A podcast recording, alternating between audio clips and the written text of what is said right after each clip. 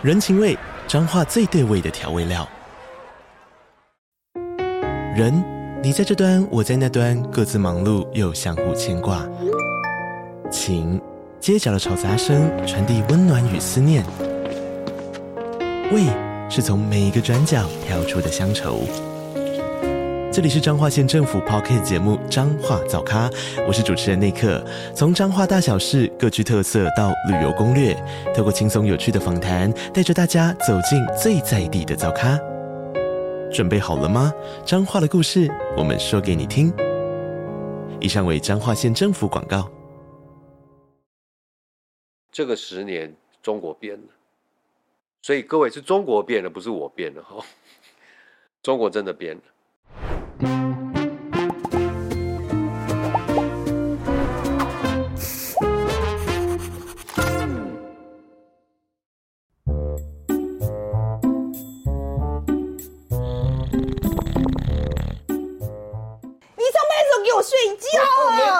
我只好奇吃了一包，没想到就睡着了。好菌家睡意益生菌是台湾首支睡眠辅助型的益生菌独家 GABA 产出菌配方，就像为身体打造了一台睡意马达，帮我们从内调理成好入睡体质。好菌家对这个产品非常有信心，推出了首购四十天无感退费的活动，退费机制很友好哦，觉得没感就可以退费。每个人的体质都不一样，真正感受到改善的时间点也不同。听别人推荐，不如自己试试看吧。还不赶快试试看！大家好，我是范志伟。嗨，我是路易莎莎。欢迎收看《匪夷所思》。好，那今天阿姨想知道呢，我们还是要谈服贸第二集。对，第二集啊、哦，呃，连续谈第二集的原因哦，主要是呃，我觉得有这个必要性的原因，是因为现在我其实看到，我觉得美国的风向有一点转，你有感觉到吗？有啦，其实有，有吗？呃，decoupling 变 de-risking 其实就是一个信号了。对，我觉得美国的风向有一点转啊、哦。那你看到那个呃，拜登政府啊，连续就派了他的国务卿布林肯，还有他的财政部长耶伦到。到中国去嘛，他的态度是非常的明显，他们就是要谈嘛，就对大家弄那么僵，对大家都没好处。没错，所以我觉得这个拜登政府的态度其实蛮明显的啊。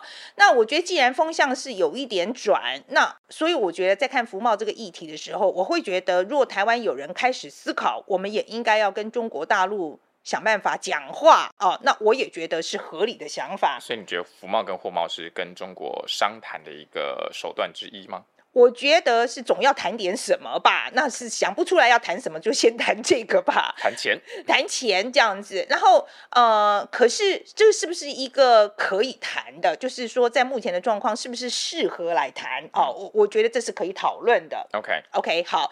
那所以今天呢，我就想，哎，我们上次在节目最后面就有提到说，叫叫李纯来打你，小心，还然后自己还真的就来了。哎，然后我们真的就邀到了。OK，然后呃，李纯的简历我。请路易莎莎介绍一下好了。李纯啊，那个外交部政务次长啊，现在他其实之前呃就是在 W 中经院的 WTO 跟 RTA。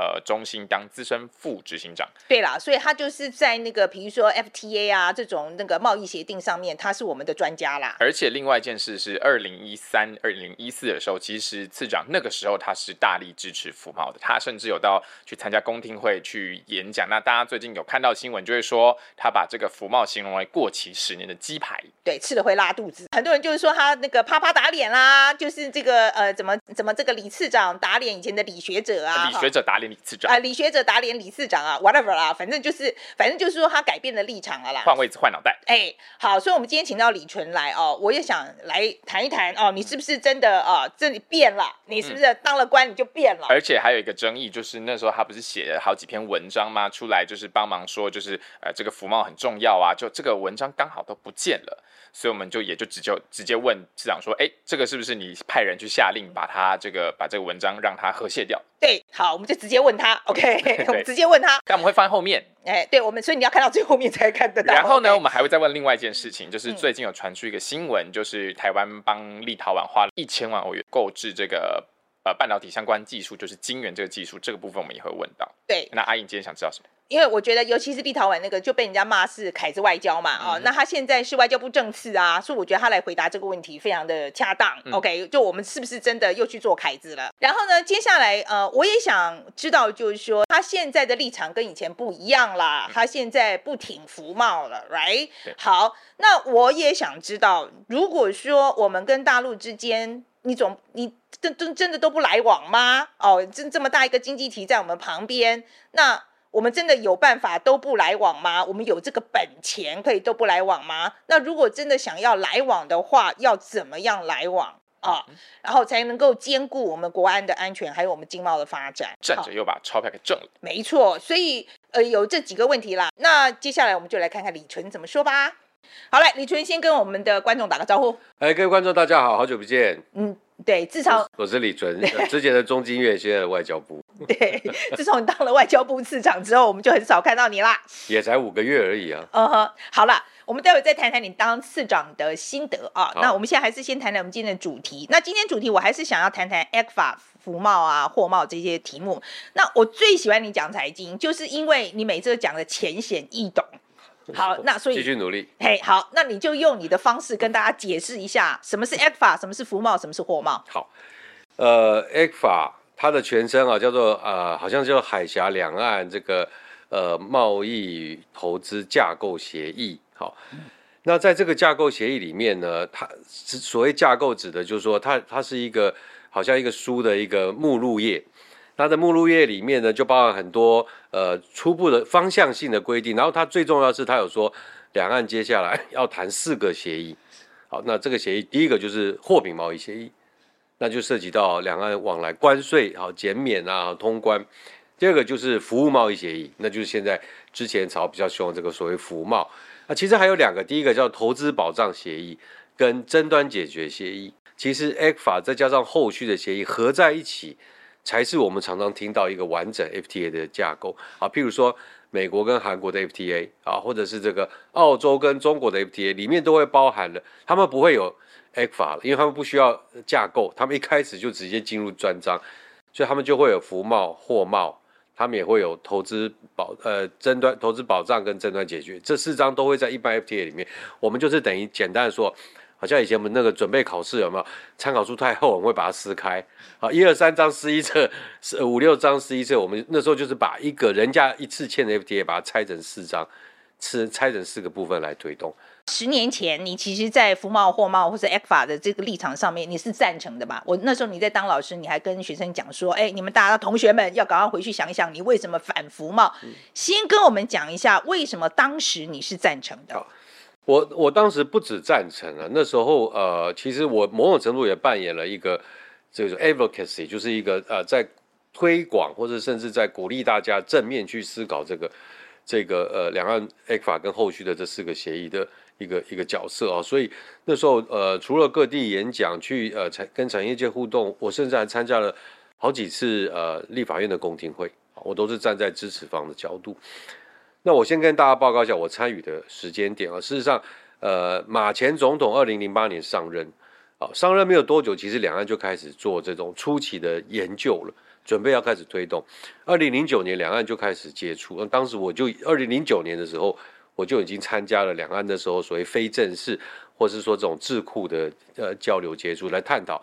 两岸要怎么推动这个经贸协议呢？这个 A 法在酝酿的时候，哈，比如说二零零八年下半年，那时候还是前一个总书记叫做胡锦涛的时代。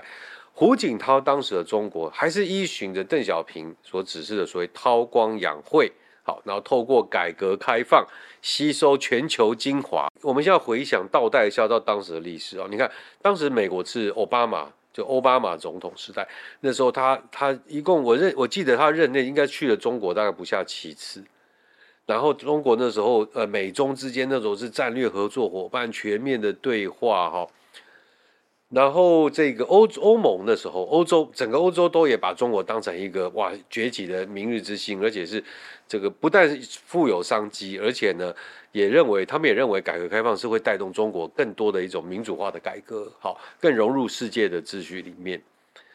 那这个日本也如此，韩国也如此，在一个全球化的黄金时代的时候，那么台湾作为全球化的一份子，当整个供应链。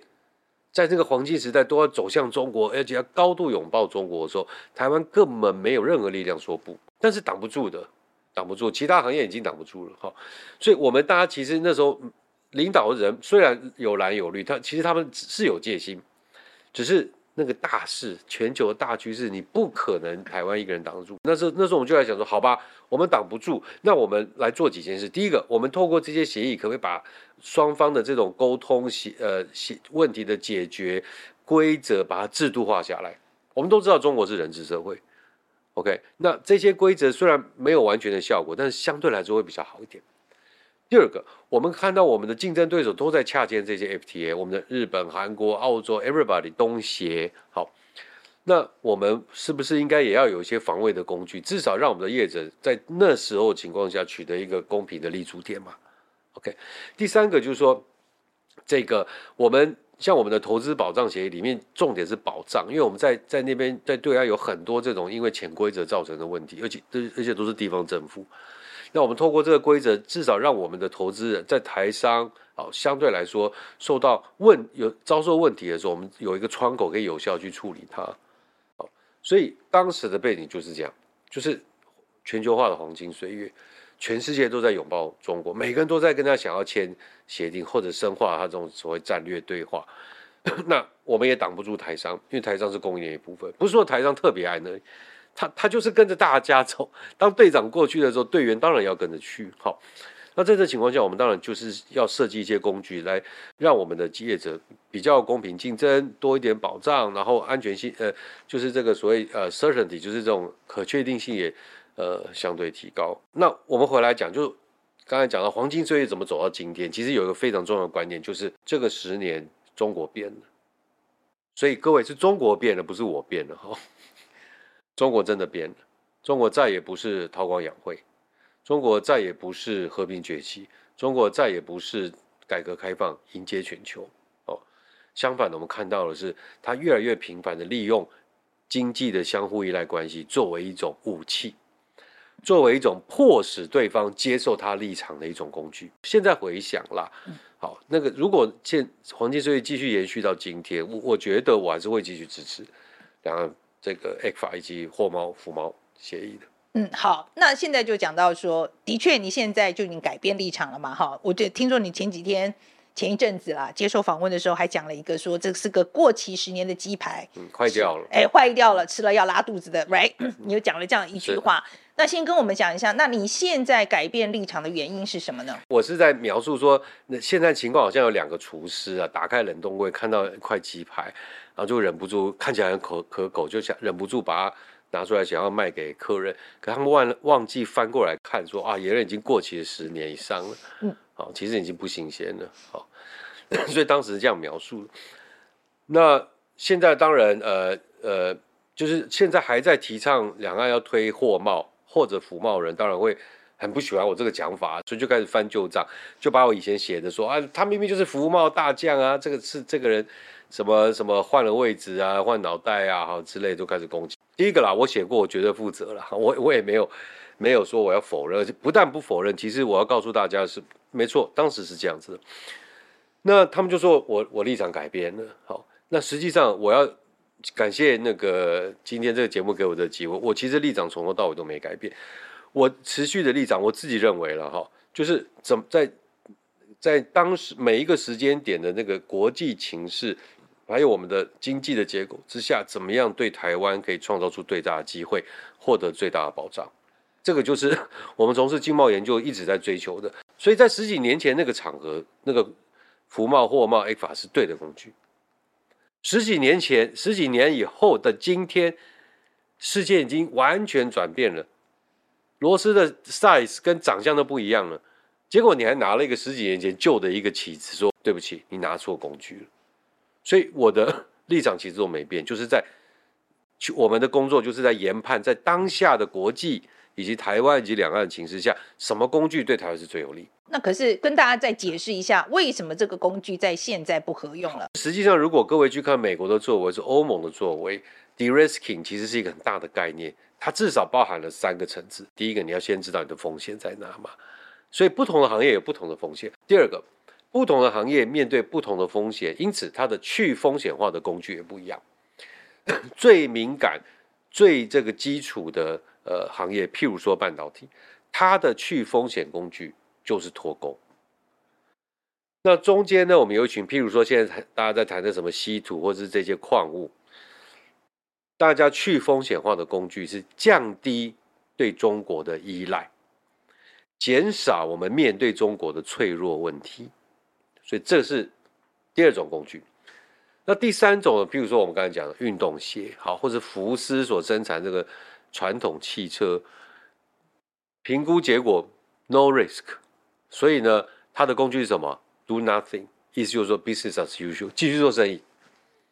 其实任何国家啦，本来就应该动态持续按这三个方式在进行。台湾也是一样，绝大部分的西方国家。绝对在短期内没有人会想要跟中国去推动 FTA，主要就在于说他们还没有完全知道，而且就算他盘点完，我相信 FTA 绝对不符合他们现在的国家的利益跟国家安全的需要，因为它是会让风险恶化，而不是去，而不是没有办法无助于达成去风险，所以这是一个错的工具，你拿了一个错误的工具来，好，无助于去风险化的工具，好，影响所及啦，第一个。其他国家回头看说：“哎，你台湾你是我的队友嘛？我们都在去风险呢，我们可能要脱钩，我们可能要降低依赖。好，然后这个我有一些部分是继续做生意，但是你竟然跟他签 FTA，你真的是我们常常跟人家说我们是志同道合，人家说没有吧？你好像志不同道不合吧？我们像台湾经济又是经济，政治是政治，对不对？你看台湾吵成这样，或者我们跟对岸怎么样，我们跟任何国家怎么样？”经济的往来毫不受影响，那个是交给市场去决定，你要跟谁做生意，不要跟谁做生意。可是中国大陆不是，中国是一个很喜欢用依赖关系，好，来来作为一种迫使你改变立场，或者甚至迫使你放弃什么东西，或者接受他的立场的一个国家。而且他有他有能力做到这件事。像台湾，我们叫厂商说不要出口，哎，俄罗斯被制裁了，相信我，一定还是有厂商想办法，因为好赚嘛。那在中国不是哦，一声令下，隔夜全部停止，不买就是不买，所有人都突然突然就不喜欢吃香蕉，不喜欢吃荔枝，不喜欢吃芒果。现在全世界都在踩刹车，要大家 slow down，要大家想一想。结果呢，我们我们跟呃对岸去签一个 FTA，其实会让我们这个作为代工在全球供应里面扮演的角色会受到别人的质疑。我们要知道，代工一个很重要背景是信任感，那可能。绝大部分可能五成、六成甚至七成的这个产业，在欧美的制度下都是没什么风险的。好，但是我这边说在欧美的制度，可是，在台湾可能要要有不同的思考，因为毕竟中国并没有要这个跟欧盟统一。好，中国也没有要求中欧盟一定要接受九二共识作为跟欧盟进一步经深化经济关系的前提。可是大家都知道，我们面对这个压力，所以。我们的风险评估所要评估的内涵跟欧美国家是很不一样的。我现在说，可是不管怎么样，它就是一个这么大一个经济体，而且就在我们隔壁啊。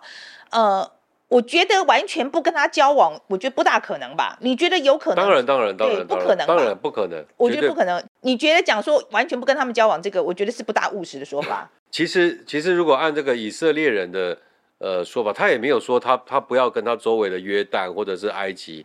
或者什么交往，他在讲的是你要大幅提高你的风险意识，你要知道你在交往什么。第二个，你要清楚知道什么东西你可以交往，什么东西你最好不要交往。其实我们大家在谈的就是你知不知道你的处境，你知不知道你的风险，然后你有没有用这些。了解跟掌握去看你的经济互动。以前就是世界是没有分什么美国队、中国队嘛，哈，那现在就分了嘛，对，right？那我觉得以前我们都是走美国队的路线，我现在在讲就是说，万一哪一天台湾的民意说我现在要变成中国队，你觉得这个是有可能做得到的吗？我好，第一个我想，呃，会不会走到这一步，这就是台湾的领导人的责任了。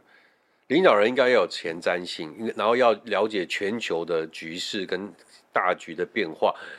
领导人要有责任告诉老百姓，我们应该这样走，我们不要那样走。然后接下来说明为什么我这样选择，然后请大家跟着他。我们刚才在一直在谈的就是去风险化三个层次嘛，脱钩、降低依赖跟这个 business as usual，继续继续仿如昨日，仿如十年前的黄金岁月，这三个层次，对不对？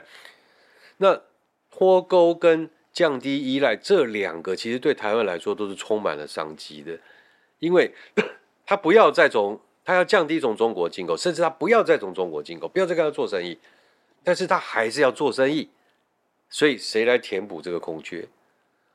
这就是为什么现在印度好积极，越南好积极，每个国家要举手，墨西哥也是全球飞，跟大家说，哎，看我，看我，我可以来填补。OK，所以现在局势是这样了，就是大家都从这些大国的战略去风险化战略去看到一些新的机会出来。以前这些位置都被中国占完，现在他们要把这些位置空出来，大家都想要去抢那个位置。好，那我下一个问题就是说，那么如果我们要选中国队，到底是你？这边增加了一百块，那那边有没有损失了九十块？就是那些新位置空出来之后，如果你选择中国队，那些位置就轮不到我们了，因为台湾就会变成去风险化对象，因为我们是中国队嘛。你以前是中国十分，美国十分我都拿，呃，中国十块，美国十块我都赚。现在不是，现在是如果你选了边，你可能那边赚二十块，可是你这边可能会丢掉九块。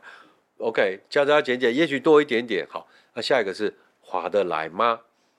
因为我们刚回到我刚才一开始讲，习近平接下来看起来任期还有十年，意味着在未来十年我们会延续过去十年的中国的做法，因为看不出任何迹象改变，所以他会继续用相互依赖来攻击你，所以台湾就会面对越来越越紧张的这种因为经济依赖所产生的压力，而这些压力是会造成国内的政治的选项会变少，因为他就会不断用经济的胁迫、经济的制裁。笼络、收买等各种方式来让台湾、台湾政府、台湾人民接受他的方案。所以，如果我们选了中国队，我们付出的代价，第一个我讲第一部分是那个商机加加减减未必是那么好赚了。现在，第二个更重要的是，你让自己的手脚被绑住，因为它就是一个会让用经济来攻击你、武器化的一个一个这个伙伴的情况下，你还要去送奖给对方嘛？好，所以我觉得这这两个。是还是回过头来，还是未来台湾领导人要跟大家讲清楚的问题。但是我还是想跟中国做生意，就就是在我们讲低风险的部分这样子好了。你觉得我们是不是应该也要有一个什么两岸监督条例？从你的角度来看，你觉得要怎么样进行比较好？好，这个机制在此时此刻不应该是优先的对象，因为我们没两岸没有要签什么特定的，两岸没有什么协议，目前在台面上要去谈的。那那我们为什么去定一个？没有适用对象的监督条例，这个监督条例有它的意义，但是不现在不需要，好像没有看到任何需求啊。如果为了加入 CPTPP，我也会很支持把两岸监督条例把它弄到优先对象，因为太好了，Go ahead，对不对？跟那时候再说嘛，嗯、现在根本没有，现在不急，八字没一撇。好，那我们现在就讲到，就是说，那他们其实每次谈到经贸，谈任何东西的，他就会说，你九九二共识先通过了再讲啊，对。有没有任何可九二共识一个中国？对，九二共识要加在再加一起，没有错。好，那有没有任何可能我们要谈这个协议是绕过这个东西的？没有，我觉得未来十年也很难，因为这就是习近平这十年不断的在浓缩，在这个确定的八字真言，这已经成为了一个好像密，把它密封在一个宝罐里面，不可以动的，不可以动的这个天条。所以这个就是非要已经就是不可能避开，就对，完全避不开。好，那现在其实有一些候选人呐，哈，比如说像柯文哲啊，他就说，哎，就说，哎，你那个民进党里有种，不要断 F F T 那个 ECFA。那王宏威这是国民党了哈，他也说这是民党是在爽用 ECFA 了哈。好，那我现在问题就是说，没有 ECFA 我们会不会死？第一个，如果 ECFA 能够继续爽用，为什么不爽用？我们为什么要去飞它？那这都是政治攻防的语言。我就企业来说，他没有企业希望 A 法被废掉，对岸呃也一样啊，不管中国的考虑是什么了。那那既然如此，政治攻防继续攻防啊。从我们从一个呃维护企业权利或是这个利益的角度来看，其实没有这个政府有人民的授权要去把 A 法废掉的。OK，所以那个那个是政治口水战而已了。另外一个是我们知道，就是我们的这个 ECFA 里面，其实真正实施的只有一个早收清单的部分嘛。哈，那个早收清单的部分，其实它我们是帮我们一年省了六亿的这个税金，对不对？好，其实说到一讲到六亿美金，呃，六亿美金的这个税金，讲到亿这种概念，其实我说实在，我就没有概念了，因为真这个字这个钱太多了啊。那你可不可以跟大家讲一下，说以一个全国经济的这个规模来讲，这个六亿美金税金到底是不是个大钱？好，台湾几乎所有的上市公司，就是公开交易的公司，如果它是做进出口，就是生产制造出口，绝大部分一年的出口值，某一家公司的出口值都已经超过六亿美金很多了。所以是差不多一个公司，我们就说规模小一点上市公司啊，上市贵公司，差不多它一年的出口额的可能，譬如说一半，所以实际上不是很大的金额。我们我们一整年的出口金额差不多是两千多亿美金，所以我们我分母是两，各位自己算啊，分母是两千三好了，上面是六，所以所以。你就知道，其实这个金额不是太大。对个别企业来说，当然他会希望啊，能能能能多省点就省。对，嗯，对。但是对整体经济来说，就是 AFA 就算取消，大概不会有太政治上一定吵翻了啦。嗯，啊，经济上你可能没什么太大感觉。哎，我补一句啊，好，ECFA 这六亿指的是说，我要我还是可以进去出口哦，只是我要我要开始付关税了。嗯，所以 ECFA 废止的差别就是六亿。美金啊，不是说像现在的市价卖不过去这种情况，不是，你可以继续出口，只是你要付税，少赚一点啊。对，少赚一点。我们上次访问那个赖中强律师嘛，那他提到一个点，他就是说哦，其实中国是不会主动切断这个 ECFA 的，因为他想要就是希望台湾越依赖中国越好，就政治上的原因了哈。嗯。你同意他这个分析吗？我想这个是中国不废除的原因之一。好，当然他还有其他原因，包含了说现在。呃，习近平早就下令，就说要稳外资、稳投资嘛。好，那你废这个 ECFA，其实对对这个呃中国整体的形象来说，整体的这个大家都在从他那边呃就是退出哈，或是淡化它的重要性，这样这样一个趋势来说是不利的。嗯，但是但是我们也知道，对岸是一个非常难预测的国家啊。有一天突然发现说，我就是要狠狠的教训你。他那他才不会去在意这些什么大局，他就可能把它把它终止掉了。不过我们只是希望他自己要好好算一下这个算盘。他终止掉这个对台湾影响很小，但是对他的伤害很大，所以我们才希望不要大家都不要做这个损人不利己的行为。韩国跟中国就是签了这个 FTA 之后，在韩国对中国出口额啊，在。以前，呃，二零一四年的时候是一三九零亿美金嘛，哈，那签了以后呢，中国对韩国的出口额反而是要增了一倍啊，是将近一倍，是，所以是从入超变成出超，所以你会不会觉得，其实这个用韩国的例子来看，我觉得好像这个服贸货贸好像也没什么太大用处。我想大家越看越清楚，就是说，自由贸易协定的洽签的双方如果都是市场经济。那么，所谓市场经济就是政治归政治，经市场归市场的话，那这个自由贸易协定就是交给市场来决定谁应该谁获胜，谁要被淘汰的话，那么这个 FTA 是有意义的。可是，如果你洽签对象是像中国这种会用国家力量介入经济活动来决定赢家输家的，决定要买什么不买什么的，如果你面对是这样子一个政府党高度介入经济活动的伙伴，你去跟他签自由贸易协定。绝对没有办法去产生我们一般理论上所期待自贸的这种这种效果跟意义出来了。所以从韩国的例子，我们也可以看到，这个这个呃，韩国的出口开始减少，好，那从中国进口开始增加。当然，我们要仔细看项目啦。三星它的半导体现在有大概四成，超过四成的产线在中国，所以这里面这个从所谓从中方进口，这里面可能有很大一块是。韩国的三星跟西安的三星在进口半导体，OK，是同一公司内贸易，okay, 那只是在贸易上，因为它跨境了嘛，嗯、所以所以也也未必那么惨。但是我想，韩国的所期待出口增加这样的一个方向，大概是要慢慢的落空了。你看啊，欧盟也是，欧盟从去年开始对中国竟然变成逆差，结果大家摊开来一看，原来中国现在电动车大反攻啊，因为韩。欧盟欧洲的电动车起步太慢，所以它它电那个中国电动车的这个增幅非常的明显。然后第二个，中国的市场保护又那么的，就是那个围墙那么高，我想韩国大概很难靠 FTA 打入。更重要的是，他签了 FTA 又怎样？二零一七照样给你限韩令啊！对，所有的韩团韩剧怎么不能播？观光客都不来，一样一样一样，还是拿了没法子，没没法子。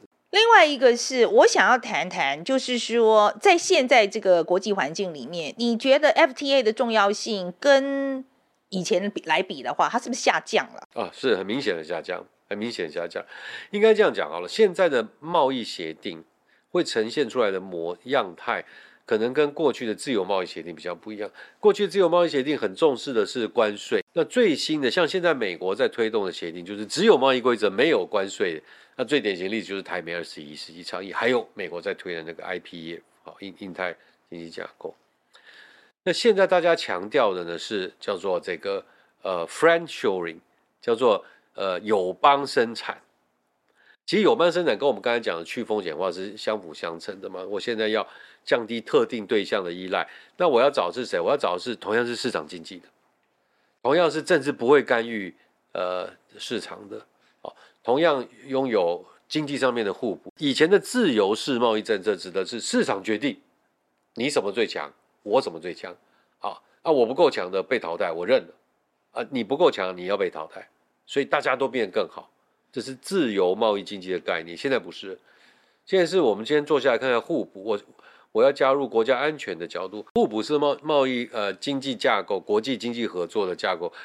其实它最重要关键是你的产业有没有竞争力，你你有没有办法提供对方让他感觉安心的，也就是所谓满足他经济安全的这些能耐。我们累积了三十年之后，我们事实上在很多行业都可以让其他国家经济安全。睡得更好。譬如说，很多人可能不知道，台湾在这个药品，我们虽然那个呃专利药不多，可是我们学名药很强。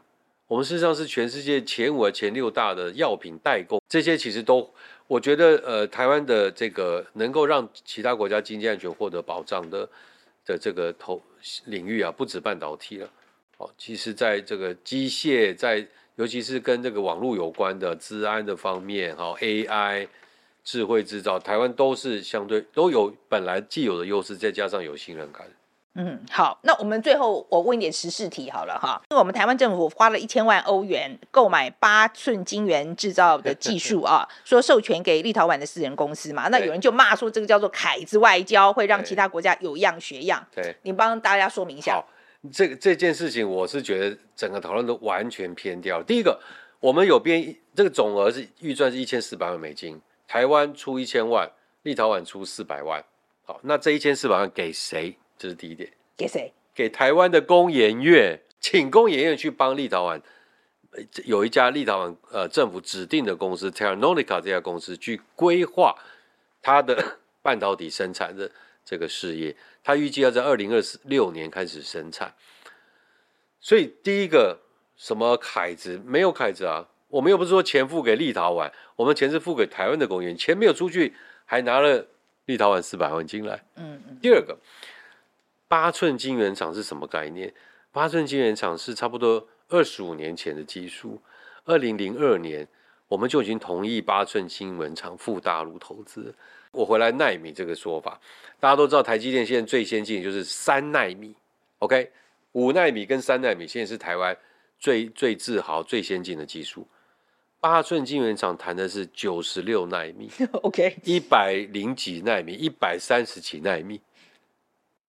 我我我觉得用奈米的角度，大家就可以知道，怎么会有人认为那是宝贝？第三个，这个是这个帮他规划，这个是所有行业里面大家都求之不得的一个机会，因为所谓帮你规划，我一定会去按我台湾的习惯，用我台湾的设备，对不对？台湾的材料。那未来立陶宛这个开始上线之后，它等于是台湾半导体的继续延伸，我们反而是伙伴。你刚刚讲的第二、第三点我都没有疑问啊、哦。可是，比如说我们现在要学一个什么东西，好了，我们去，比如说我们要学一个美国的技术，我们请一个美国厂来帮我们设计，这个钱应该是我们出啊。呀 Yeah. 啊，等于我们还是帮他们出钱了嘛？这个没有错吧？呃，外交部也好，经济部也好，经济部也好，其实在跟邦交国、跟所谓志同道合、友邦的国家里面，本来就会。是双方的经济条件，然后去编列这些呃预算来协助，OK 是没有错。这个在国际间是非常常见。我们要知道，像国际间最流行有个叫 ODA，就是叫做这种开发合作案，就是呃以开发国家跟开发中国家的合作案。举例来说，日本一年开发合作的预算是超过三千亿台币，这些在协助建水坝工业区，也包含了半岛产业发展，一年是三千亿台币。大家不会说这是要凯子外交，大家会说这个叫做你尽国际义务啊。嗯嗯。其实我就我每次都讲啊，我们这个像 ODA 花钱也是很很省，所以我常常说台湾是一个。口袋有钱，但是心态很穷的国家，很有钱，但是不敢花，不愿意花。所以我，我我希望大家能够以立陶宛这个案子为例了哈，就说如果今天有一个这立陶宛两百多万人，而且他今天挺台湾，不是因为我们要给他一千万欧元，他是因为他被他被一个专制集权的共产国国家占领过、侵占过，所以他完全跟我们呃站在同一边，是因为他有这个惨痛的历史，他不希望别人再发生。他是因为这种道义，那我们跟立陶宛从一个国际的责任，或者是说强化双边关系的角度来看，我我一点都不觉得一千万欧元，嗯，我也觉得，而且我觉得他的确是，我就觉得他的确是巩固外交嘛，当然，而且我觉得这个钱还花的蛮值得的。我意思就是说，应该这个不应该跟以前我们资助一些呃，就是。真的直接单纯给人家钱的，这个是不一样的，完全不一样。对，这次做的，我觉得是比较接近商业运作模式的，一那可是同时也达到巩固呃巩固外交的一个工具。我我反而觉得这是一个蛮有创意的安排，以我们在国际上面的。呃，实力还有我们自己真正了解我们自己的实力来说，一千万欧元其实一点都不多。那另外还有一条哦，就是说很多网友在骂啦，哈，就是说这个海基会有一篇这个服贸的十大真相，这你写的嘛，哈，还有一个中经院的两岸服贸协议的下一步掌握在你我手中，这两篇文章不见了，你可不可以澄清一下？就是说你自己或身边有没有任何人说指示或下架这些文章？呃，海基会基于什么原因做这个处理，我真的不知道。不过这些文章应该还可以，还是可以找得到。至少我写的文章，我们中经院的网站应该都还有了。嗯，你绝对没有叫人下架，对不对？你自己绝对没有。我不需要叫人下架。我我我一点，我第一个从来没有否认过去这些事情，因为我刚才解释过了，说这是那是那这个时代，我我判断必须要做的事情了。当然没有，如果人需要。写信给我，我寄文章 给你。对，大家如果需要的话，请写写到那个外交部，外交部那个呃次长室次长办公室，次长马上送一份给你，OK，好吗？我先问一下啊，你现在当官心得如何？哦，吃不完的饭，因为台湾现在好受欢迎，大家都想要来台湾看一下，这是好事，绝对是好事了。但是就是我我才来了五个月，至少胖了三四公斤了，所以今天各位看到用这个遮肚子，就是这个原因。嗯嗯。可是你觉得当学者跟当就是去当外交部次长哈，呃，你觉得最大差异在哪里？呃，第一个我讲话要负责任，我所谓负责任，以前当学者不用负责任的哦。我我当学者可以抛出议题供大家思考。OK。我们现在算是决策的圈子，所以我不能让人家去想事情，我要告诉人家答案是什么。这是最大的差别。第二个，现在是一个团队，因为现在，比如说像外交部几千人，对不对？这些所有的林林总总的决策，都是很多的呃讨论，很多的观察累积出来。所以我讲的话，我要负责的意思就是说，我不能去伤害我的队员，而且我的我的队长、部长也许没同意我这样讲，那当然我就变得你要问我什么敏感问题，我就要跟你说 no comment。嗯嗯。好，所以这个是团队跟以前就是学者单打独斗嘛，我讲错了或者讲对。反正光荣与惩罚都归于我一个人而已嘛。现在不是，我们是一个 team。像你们这种学者，后来去当部长啦，或者是是去像你去当次长这样子，呃，我觉得专业很强，但是你觉得呃，在政治上会不会很困难？目前为止，我不觉得。我我自己没有呃没有任何党籍，好，什么党都没有参加，哈，当然政治上会有些倾向，好，呃。我觉得那个问，现在我们台湾的问题反而是颠倒过来，就是说，其实是政党不大敢用学者，因为学者感觉就跟大家都保持距离，没有信任感，因为他不确定我们请一个学者来到底是替自己惹惹麻烦。还是带来新想法。我现在进了政府，再回头看学者，我大概好像有点理解为什么学者要从政不是那么容易。但是有很多学理上 principle 是不可以退让的啊。是 principle 的呃跟真实世界有一个很重要关键，就是你怎你怎么去透过对的沟通方式，把你所认同的原理原则落实在政策决定上。其实很多时候是这一关出了问题，因为很多学者，嗯、呃，我认识的学者，好，就很喜欢坚持自己的原则跟原理，然后呢，用一个很直接粗暴，然后不了解政府运作的方式去告诉大家说，你就是应该这样子 A B C 啊，这是不变的真理啊，你怎么可以不遵守？其实不是这样子，其实就我们连我们家里，我叫女儿喝水，我都要用很有艺术的方式，她才愿意做嘛，更何况这么大的一个机器。所以其实我觉得很多时候，呃，理念、原则、理论跟真实的脱节，很大一块是在沟通，你怎么去把那些很难懂的理论。落实在政策决定上。好，今天路易莎莎，嗯、你觉得李纯讲的，你最重要的 take away 是什么？哦，我觉得其实我蛮喜欢次长在讲经，就毕竟他专业，那讲解真的非常清楚。比方说，他就非常的简单扼要的告诉我们，哎，这个 ECFA 是什么，然后 de-risking 的这个不同产风险的产业要怎么做，我觉得这个也讲得非常清楚。那这个我觉得。这是我们找来的目，找李次长来的目的，我觉得有达成了这件事情。对，我觉得 de-risking 这个东西，我真的觉得他讲很棒，因为他比如说像他讲到说，我们现在最重要的是赶快做一个那个就是风险评估，嗯，把它我们高风险是哪些，低风险是哪些，无风险。对，无风险是哪些？大家先把它列出来，那你才会知道说，你今天去跟中国交往的时候是可以怎么做。OK，、嗯、那至少我们把先把这个风险评估做出来，这样我觉得他讲的非常好。对啊，那其实这也蛮呼吁，就是之前齐凯利有讲到嘛，他引述到《纽约时报》专栏作家有讲到这个产，就算是美国在做 de-risking 或 decoupling 的时候，他其实有把这个分成高风险区域跟低风险区域。那其实我很高兴听到，就是台湾官方有这样的一个说法，嗯，我觉得这是好的。好，那第二件事情其实是要讲到，就是嗯，很多人就骂他换位置换脑袋。第一个，我不觉得换位置换脑袋是一件。特别糟糕的事情。那第二件事，其实我觉得在，我觉得的都不换，我才担心呢。我是说真的，因为本来在不一样位置，应该要看到不一样的事，做不一样的决定。对，就像次长会讲说，他以前当学者跟现在出来当政务次长就完全不一样嘛。那可是我觉得，在至少在服贸这件事情来说，他的中心思想其实都蛮明确。他就说，我学经贸的，我就是思考在当下的这个政治局势、国际局势怎么样对台湾是好的。十年前，二零一三、二零一四年的时候，那个时候全球化是黄金时代。那现在。